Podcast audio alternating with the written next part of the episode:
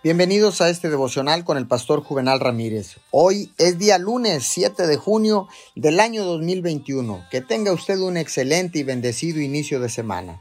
La palabra dice en el libro de los Romanos capítulo 12, verso 3, Por la gracia que se me ha dado, les digo a todos ustedes, nadie tenga un concepto de sí más alto que el que debe tener, sino más bien piense de sí mismo con moderación, según la medida de fe que Dios les haya dado. La fe es algo que debe ser liberado. Puede tener fe, pero no le sirve de, nada si no lo pone por obra.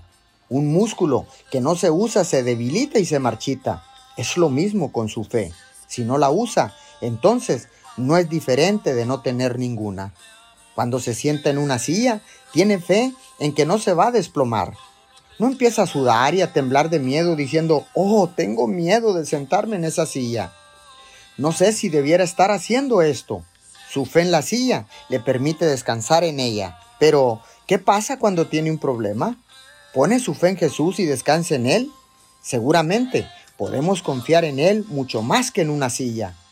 En su momento de quietud con Dios, hoy, libere su fe a través de la oración y prepárese para hacer lo que Él le pida. Espere pacientemente en Él y no se preocupe.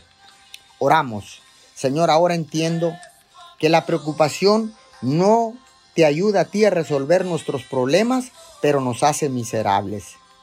Hoy decidimos elegir confiar en Dios y poner nuestra medida de fe a trabajar en el nombre de Jesús.